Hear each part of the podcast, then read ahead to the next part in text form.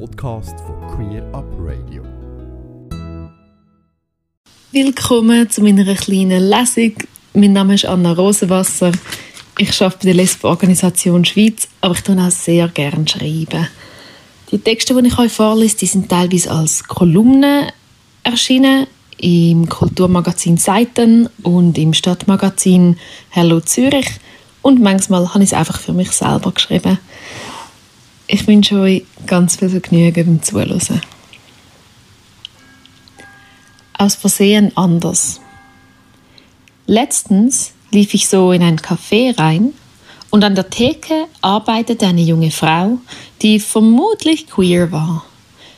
Wir hatten uns zuvor noch nie gesehen. Sie hat zum Zeitpunkt meines Kaffeebesuchs auch nicht Ich bin gay durchs Lokal gerufen trotzdem trafen sich kurz unsere Blicke und wir wussten beide, aha, ein Mitglied von der Community. Wir sagten uns nett Hallo, das mir noch fremde Familienmitglied und ich. Und tatsächlich, auf ihrem Namensetikett war eine Regenbogenflagge. Vermutlich ein Etikett aus dem Juni, dem offiziellen Pride-Monat, wo manche Unternehmen gerne Regenbogen platzieren. Wie geil, du hast eine Pride-Flagge auf dem Namensschild, sagte ich zu ihr, nachdem ich bestellt hatte. Und sie teilte meine Freude und wir plauderten kurz, einfach nur, weil wir beide so gay sind. Man stelle sich das mal bei Heteros vor dass sie in ein Lokal reinlaufen und freundschaftlichen Augenkontakt haben mit anderen Heteros und dass sie dann bei sich denken, ach, als Familienmitglied und dass sie dann nach der Bestellung sich darüber unterhalten, dass sie beide hetero sind mit einer Hetero-Flagge auf dem Namensetikett. Und dann denkt man, warum eigentlich, ihr Homos? Warum macht ihr das? Diese Parallelgesellschaft, dieses Abfeiern des Andersseins. Warum müsst ihr allen den Regenbogen ins Gesicht klatschen, eigene Partys feiern und auch noch betonen, dass ihr gay seid? Was soll diese Glorifizierung vom Anderssein? Das klingt immer, als wäre Anderssein eine Entscheidung. Und es klingt auch immer, als wäre die vermeintliche Entscheidung, homosexuell zu sein, schlecht. Dabei werden wir zu den anderen gemacht, in jedem Bereich unseres Lebens, ohne dass wir gefragt werden, ob wir uns denn gern als anders wahrnehmen. Wenn wir zu den anderen gemacht werden, für etwas, das eigentlich nichts Schlechtes ist, warum nicht Glitzer drüber streuen und es genießen? Der Vorwurf, wir würden uns damit isolieren, ist ein Denkfehler. Ich meine, Menschen betonen ja gerne Dinge, die sie gern haben. Metalheads haben ihre Community, Cosplayer haben ihre Community, Schminkfans haben ihre Community, weil sie alle Freude haben an derselben Sache. Das isoliert sie nicht, das macht ihnen Freude. So geht es uns Queers auch. Ich kann aus eigener Erfahrung sagen, auf Frauen zu stehen ist ein sehr schönes Gefühl. Ich möchte es feiern, in die Welt raustragen und low-key mit meiner Freundin angeben. Genau das Bedürfnis hatte ich auch zu Zeiten, in denen ich mit Männern zusammen war. Aber die Welt gab es schon. Sie nannte sich Normalität. Jede Party ist eigentlich eine Hetero-Party, jede Werbung ist eigentlich eine Hetero-Werbung und seien wir ehrlich, jede Fastnacht ist eigentlich eine Hetero-Pride. Dass ich auf Männer stehe, muss ich nicht mehr abfeiern, weil unsere Kultur das schon längstens für mich übernommen hat. Man ist sich einig, dass es was Schönes ist, wenn Männlein und Weiblein sich begehren. Wir Homos feiern eigentlich bloß das, was bisher vergessen wurde. Hätte unsere Kultur sie von Anfang an mitgedacht, wer weiß, vielleicht würden wir das Homo-Sein dann nicht mehr so betonen. Just kidding. Wir würden es trotzdem betonen. Letztens veranstaltete die Los ein Treff in der Barfüßerbar und ich lernte eine wunderbare Lehrerin kennen, die mir folgende Geschichte erzählte. Die Lehrerin unterrichtet auf Primarstufe. Ein Kind kam zu ihr und outete sich als trans. Bisher hatte sie in der Rolle eines Jungen gelebt, aber jetzt weiß sie, dass sie ein Mädchen ist.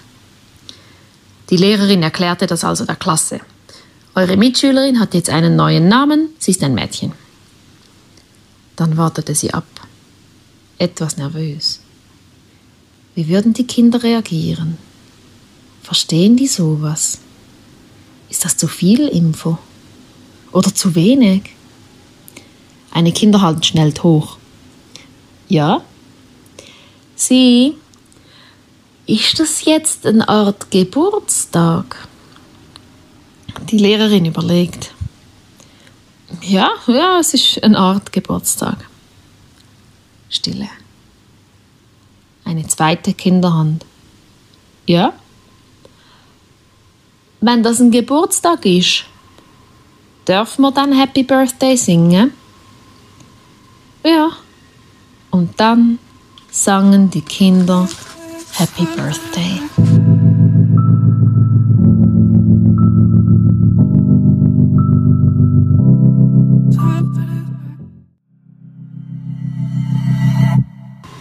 Damit mache ich mich jetzt auf einen Schlag unbeliebt, aber ich habe die Band Queen nie so richtig gemacht. Liegt wohl daran, dass ich fast nur in den Gay-Ausgang gehe und alle zwei Stunden lässt irgendwer Bohemian Rhapsody laufen und der Tanztakt ist im Arsch. Also nicht wortwörtlich oder für einige vielleicht schon, weiß nicht, egal. Queen nicht so recht zu mögen, ist tabu. Und zwar bei allen. Von der Berufsschwuchtel über die Szene-Lesbe bis zum Vorzeigehetero sind sich alle einig. Freddie Mercury, das ist unser Lieblingsschwuler. Den mögen wir. Der darf das. Blöd nur, dass Freddie Mercury gar nicht schwul war. Ja, er hat Männer geliebt und verschmust und verschmaust, aber er fühlte sich auch zu Frauen hingezogen. Historisch ist das eindeutig. Zu sehen in Bohemian Rhapsody, der vor zwei Jahren in den Kinos lief und übrigens jetzt die erfolgreichste Filmbiografie ever ist. Man sieht Mercury jahrelang eine Frau begehren, während er casually mit Typen ins Nest geht. Und als er sich bei ihr dann als bi outet, kriegt er die Antwort, nein, Freddy, du bist schwul.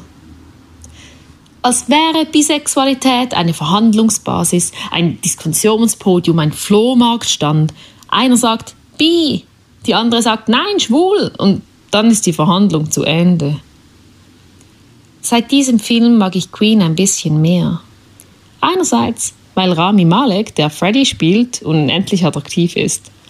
Andererseits, weil ich mich verbunden fühle mit Freddy, der in der Single Bicycle Race die ganze Zeit Bicycle ruft, als wollte er eigentlich Ich bin Bi rufen. Die Fantheorie gibt es übrigens wirklich. So wie Mercury ergeht es vielen bisexuellen Menschen, denen man ihre sexuelle Orientierung abspricht.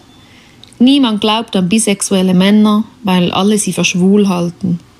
Niemand glaubt an bisexuelle Frauen, weil sie doch eigentlich hetero sind. Katy Perry sang schließlich auch I kissed a girl and I liked it, hope my boyfriend don't mind it. Nein, der Boyfriend findet es hot. Solange sich Männer vorstellen können, dass heiße Frauen was mit heißen Frauen haben und sie, die Männer, dabei, dabei sein können, ist alles easy. Schwierig wird's nur, wenn zwei Frauen in einer exklusiven Beziehung sind. Das findet man dann irgendwie seltsam. Aber wer von ist denn mal in der Beziehung? Aber wie haben die dann Sex?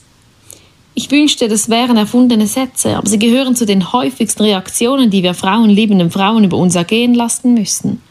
Alter, du googelst jeden Abend Hot Lesbian Sex Scene, aber du überlegst ja keine Minute, dass wir für unser Vergnügen nicht deinen Penis benötigen.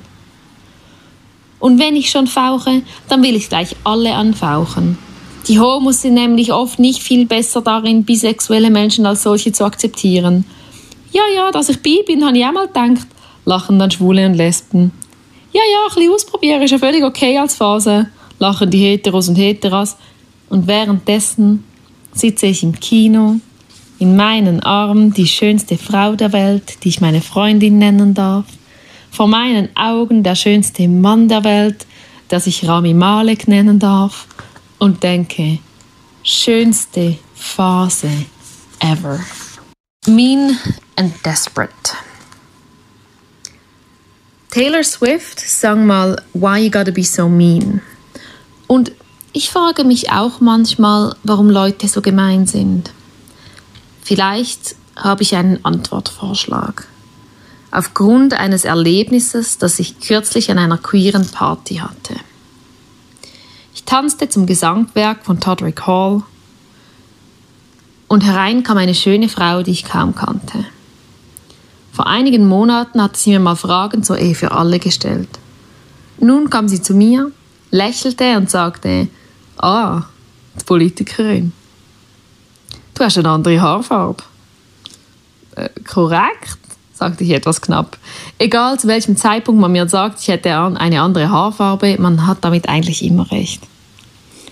Sie lächelte. Noch immer.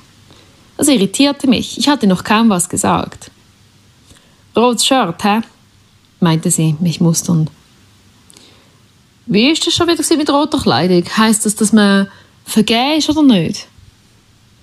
Mein Verstand brauchte zweieinhalb Sekunden, um zu verstehen, wonach sie fragte. Oh shit, machte sie mich gerade an. Ich ging in den Notfallmodus. Pretty Girl Alert. Mm, sagte ich. Sie wirklich sehr schön. Rip Anna Rosewasser. Mein Hirn schnappte kurz Luft. Du trägst ja rote Linse, entgegnete ich. Es war Halloween. Heißt das now etwas? Sie sah mir in die Augen. Das heißt, ich bin parat. Zwischen meiner Nasenspitze und meinem Hinterkopf gaben sämtliche Synapsen ihren Dienst auf.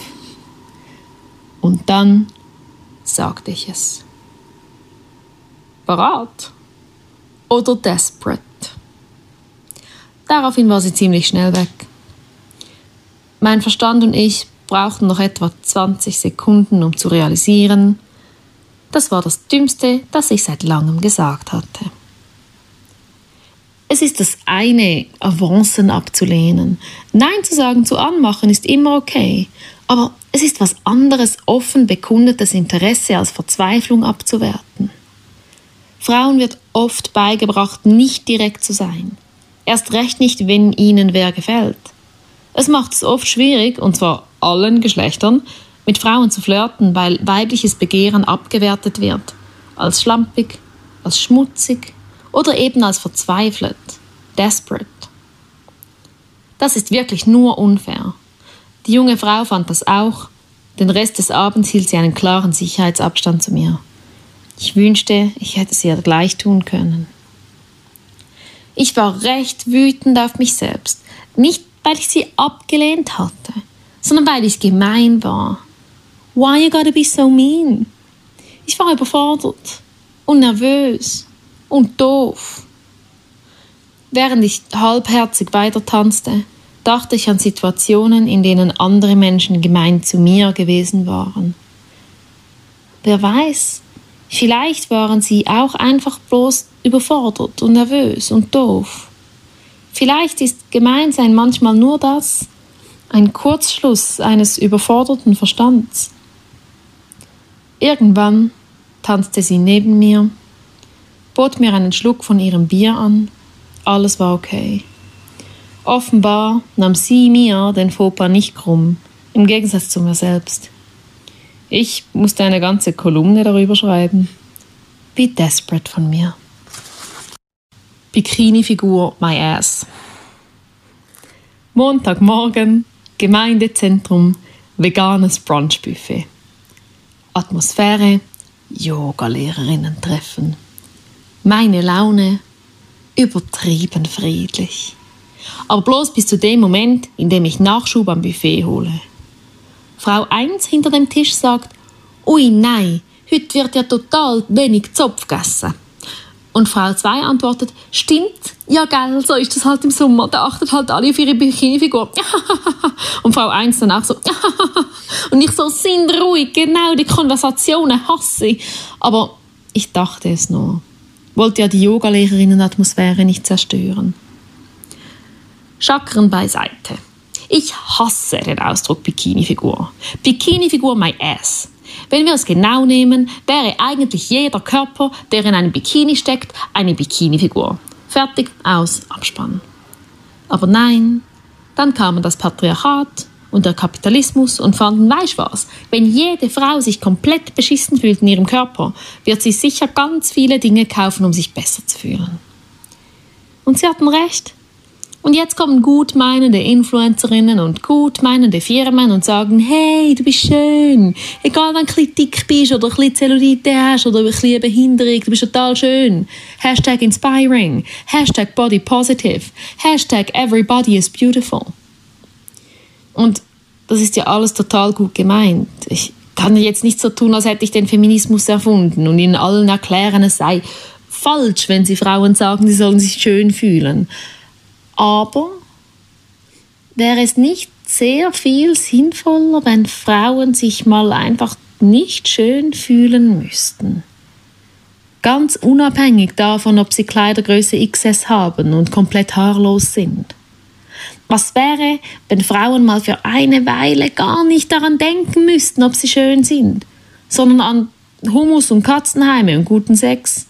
Daran denke ich, wenn ich ausnahmsweise mal nicht daran denke, ob ich schön bin. Aber es geht nicht. Wir können nicht nicht an unser Aussehen denken, weil ein riesiger Teil unseres ganzen Umfelds suggeriert, dass wir scheiße aussehen.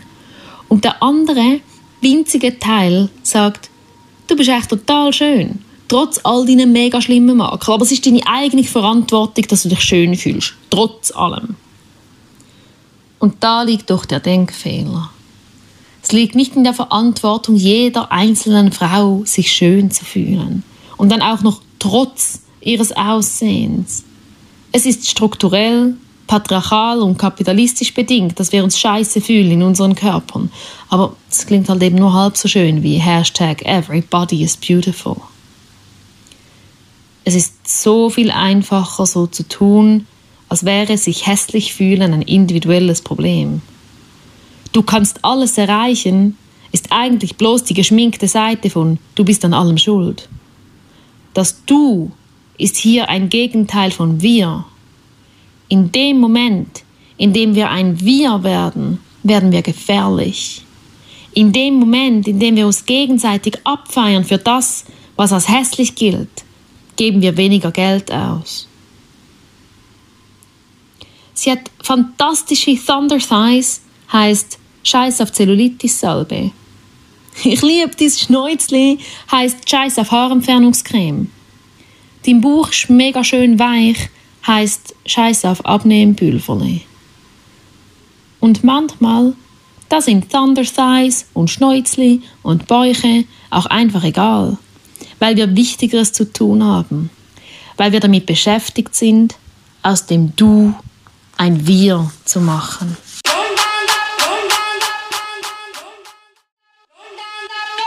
Wir haben kein Flohmarkt. Ein gewöhnlicher Nachmittag unter der Woche. Das Lostelefon klingelt. Rosenwasser? Das Nennen der Organisation muss ich noch üben. Ja, hallo, ich äh, lüte an wegen dem Flohmarkt. Die Frau am anderen Ende der Leitung klingt erbost. Wann findet der überhaupt statt? Moment. Was? Euer Flohmarkt? Wir, äh, wir haben keinen Flohmarkt. Spoiler, die Los hat keinen Flohmarkt. Natürlich haben sie einen Flohmarkt, insistiert die Dame. Aber wann findet der statt? Im Netz steht nichts. Ich überlege nochmals ganz, ganz gut. Hat die Los einen Flohmarkt? Habe ich in meiner bisherigen, noch jungen Anstellung etwas verpasst? Kürzlich ist mir fast ein Literaturabend durch den Radar gerutscht. Sowas kann durchaus passieren. Die erboste Frau drängt. Der wöchentliche Flohmarkt in Basel. Okay, wir haben ganz bestimmt keinen wöchentlichen Flohmarkt. Das hätte ich mitgekriegt. Hören Sie, wir äh, führen keinen Flohmarkt durch. Rede ich dann da nicht mit den Los? Durchaus. Äh, Sie reden mit der Geschäftsführerin. Ja, also. Woher soll ich dann ihre Nummer haben, wenn nicht von ihrer Website? Die ist da überall angegeben, auf der Werbung für den Flohmarkt. Wir, wir haben keinen Flohmarkt. Ich stehe vor einem Rätsel. Dann atme ich kurz durch. Können Sie mir bitte sagen, welche Homepage auf dieser Flohmarkt-Werbung gestanden ist? Ja, ihre natürlich. www.llos. Moment. LL? Während die Frau weiter schimpft, sie scheint wirklich unzufrieden zu sein mit der Basler Flohmarktsituation, google ich kurz. LLOS. Und tatsächlich, Verein LLOS. Leben, Lernen, Organisieren, Spielen. Hören Sie, ich habe das Problem. Sie reden da mit der Los, LOS. Was Sie suchen, ist Los, LLOS. Die Dame ist weiter unzufrieden, gibt aber nach. Also gut, Ade. Die Freundlichkeit in Person war sie nicht gerade. Erst nachdem sie aufgelegt hat, merke ich, dass sie nie erfahren hat, worum es in unserer Organisation geht. Vielleicht sollten wir mal einen Flohmarkt veranstalten. Ein Journalist einer Berner Zeitung rief mich an, um die Haltung der Los zu erfragen.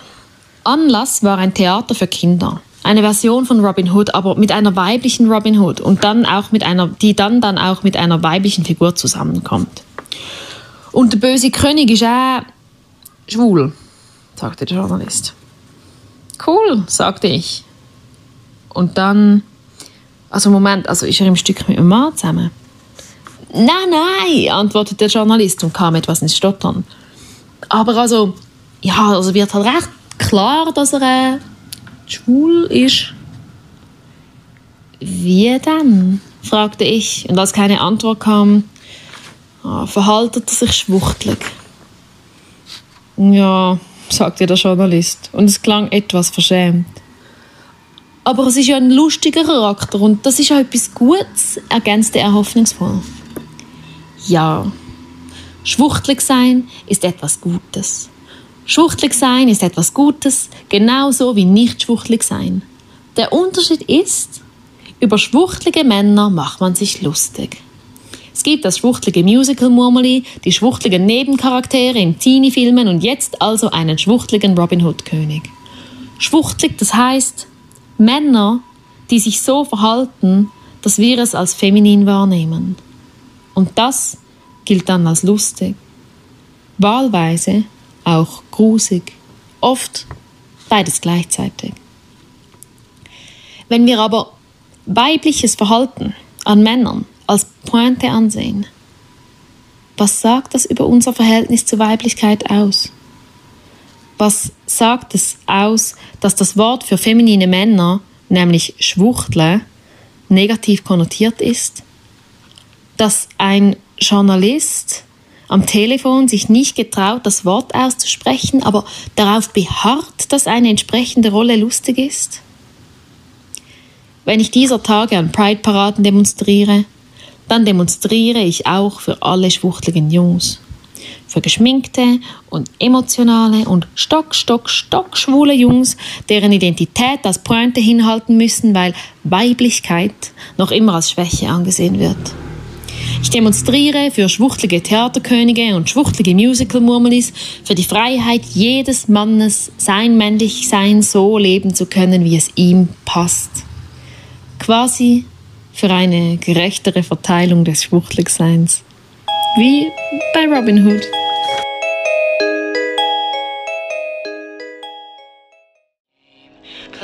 Little game, play a little game, won't you play with me? Wir und die anderen. We've got the same blood, the same heart, but don't feel the same. Auf Radio Rabe. Feeling Myself. Ohne High Heels gehe ich heute nie hin, verkündet Noah heiter, während wir am Buffet unsere Dessert holen. Wir sind an einem queeren Abendessen und später wollen wir alle tanzen gehen. Eine Stunde müsst ihr auf mich verzichten, sagt Noah und zwinkert, während wir uns wieder zu den anderen an den Tisch setzen. Aber dafür habe ich nachher eine Frisur. Und meine High Heels. Worth it! Ich kenne Noah erst seit heute Abend, aber ich sehe ihn nicht zum ersten Mal. Tief in der Nacht, mitten auf der Tanzfläche, habe ich ihn schon tanzen sehen. Mit seinen gewellten Haaren, manchmal die Augen geschlossen, elegant gekleidet in Glitzer und mit Make-up. Nun sitzen wir am selben Tisch, ein 16-jähriger schwuler Junge und ich, und reden darüber, wie man in High Heels geht. Ich weiß es nicht, Noah schon. Es gibt ein Lied, in dem Beyoncé und Nicki Minaj immer wieder den Satz sagen, I'm feeling myself. Ich glaube, den Ausdruck gibt es nicht auf Schweizerdeutsch, aber er bedeutet in etwa, dass man bei sich angekommen ist, also sich selbst abfeiert. Man fühlt sich selbst und es fühlt sich gut an. Ich denke oft an diesen Satz, wenn ich im Ausgang junge Queers sehe, die sich selbst sein können. They're feeling themselves. Ich bin so froh, dass es in Zürich Anlässe und Orte gibt, wo dies möglich ist. Ja, sogar mehrere queere Partys, die bereits ab 16 sind. Wir feiern einander ab und wir passen aufeinander auf. Als unser Tisch über die Pläne am nächsten Tag redet, verfinstert sich Noahs Miene allerdings. Familientreffen, stöhnt er. Ich habe die alle schon seit einem Jahr nicht mehr gesehen. Noah senkt seinen Blick zu seinen Händen, wo angemalte Nägel glitzern. Ich habe anders ausgesehen vor einem Jahr, sagt er, und es klingt etwas traurig. Bist du geoutet bei deiner Familie? frage ich vorsichtig. Noah zuckt mit den Schultern. Ja, so halbe, aber denkst nicht bei allen. Soll ich mal anders aussehen wie jetzt? Muss ich das alles wegmachen? Ich hasse Entscheidungen. Ich hasse solche Entscheidungen auch. Warum muss ein Teenager, ein Teenager, der sich selbst gefunden hat und sein Leben in Regenbogenfarben gestaltet, warum soll er sich verstellen müssen, aber gleichzeitig auch Warum sollte er den Horror von Kommentaren über sich ergehen lassen, über lackierte Nägel und Lidschatten und effeminierte Gestik, wenn er sich doch einfach verstellen kann, die ganze Schauergeschichte abwenden kann? Wofür soll er sich entscheiden? Sich selbst sein und dafür bestraft werden? Oder normal behandelt werden, während er ein Geheimnis für sich behält? Es ist eine Entscheidung, die viele Queers fällen müssen. Manche sind ein wandelndes Geheimnis, Tag für Tag, bis sie an Anlässe kommen können wie diesen hier, wo Noah und ich nun vor leeren Dessertschalen sitzen, bis sie mit Menschen reden können, die sie voll und ganz akzeptieren. Nicht obwohl sie so sind, sondern auch weil sie so sind. Zwei Stunden später sehe ich Noah wieder. Jetzt mehrere Zentimeter größer aus Stolz und wegen seiner High Heels. Er steht mitten auf der Tanzfläche mit einem Schmunzeln im Gesicht. He's feeling himself. Gratis Eintritt ins Museum. Das Coming Out bei meiner Mami war nicht geplant. Es war auch nicht groß, aber es war mega cool. Wir saßen also so da, mein Mami und ich, in meinem Schaffhauser Lieblingsclub. Es ist Jahre her und damals fanden noch viel mehr Poetry Slams statt. An diesem, zum ersten und letzten Mal, trat einer meiner tausend Brüder auf. Wir hatten es uns gerade erst bequem gemacht, als eine Slammerin die Bühne betrat. Eine gute Bekannte von mir, mit der ich sogar mal ein Date hatte. Ich beugte mich kurz zu meiner Mami und sagte, mit der hatte ich mal etwas gehabt. Meine Mami lehnte sich ebenfalls leicht zu mir unser Blick je noch auf die Bühne gerichtet. Hihi, machte sie. Das war es. Hihi. Das war alles, was meine Mami zu meinem Coming-out sagte. Sie fragte nicht, ob du hast doch zwölf männliche Ex-Freunde. Sie sagte auch nicht, ha, das habe ich mir schon lang gedacht. Sie fand es einfach witzig, dass ich, ihre damals knapp 20-jährige Tochter, ihr erzählte, dass ich mal was hatte mit der Person, die gerade auf der Bühne stand. Manchmal ist es eben nicht nur ein Coming Out, sondern auch ein Letting In. Ich ließ mein Mami also rein in diese Info, dass ich bisexuell bin. Ich ließ sie drin spazieren gehen wie eine Museumsbesucherin, in der Hoffnung, dass sie die Exponate nicht mit wüsten Slogans besprayt. Tat sie nicht. Stattdessen wurde mein Mami zur stolzen Museumswächterin. Sie verfolgte meinen LGBT-Aktivismus und in ihrem Alltag erzählte sie so begeistert davon, dass sich reihenweise Leute bei ihr outeten.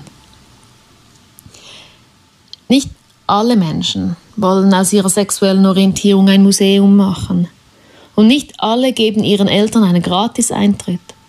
In der Angst, unsere Mütter und Väter würden das Museum boykottieren. Das passiert. Oft. Wenn ich junge Queers trösten will, die sich von ihren Eltern unverstanden fühlen, dann sage ich manchmal, als deine Eltern frisch erwachsen waren, lasen sie das Wort Homosexualität nur in Verbindung mit dem Tod. Gib ihnen Zeit, das abzutrainieren. Sag nie einfach nur Mami, ich bin lesbisch oder Papi, ich bin bi, sondern sag auch, dass es dich glücklich macht.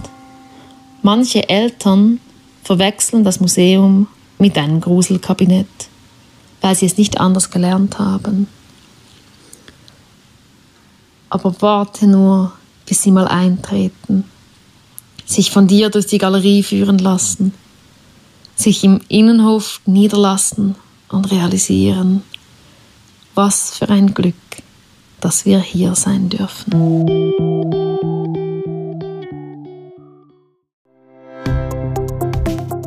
Ganze Sendungen und mehr findest du auf queerupradio.ch.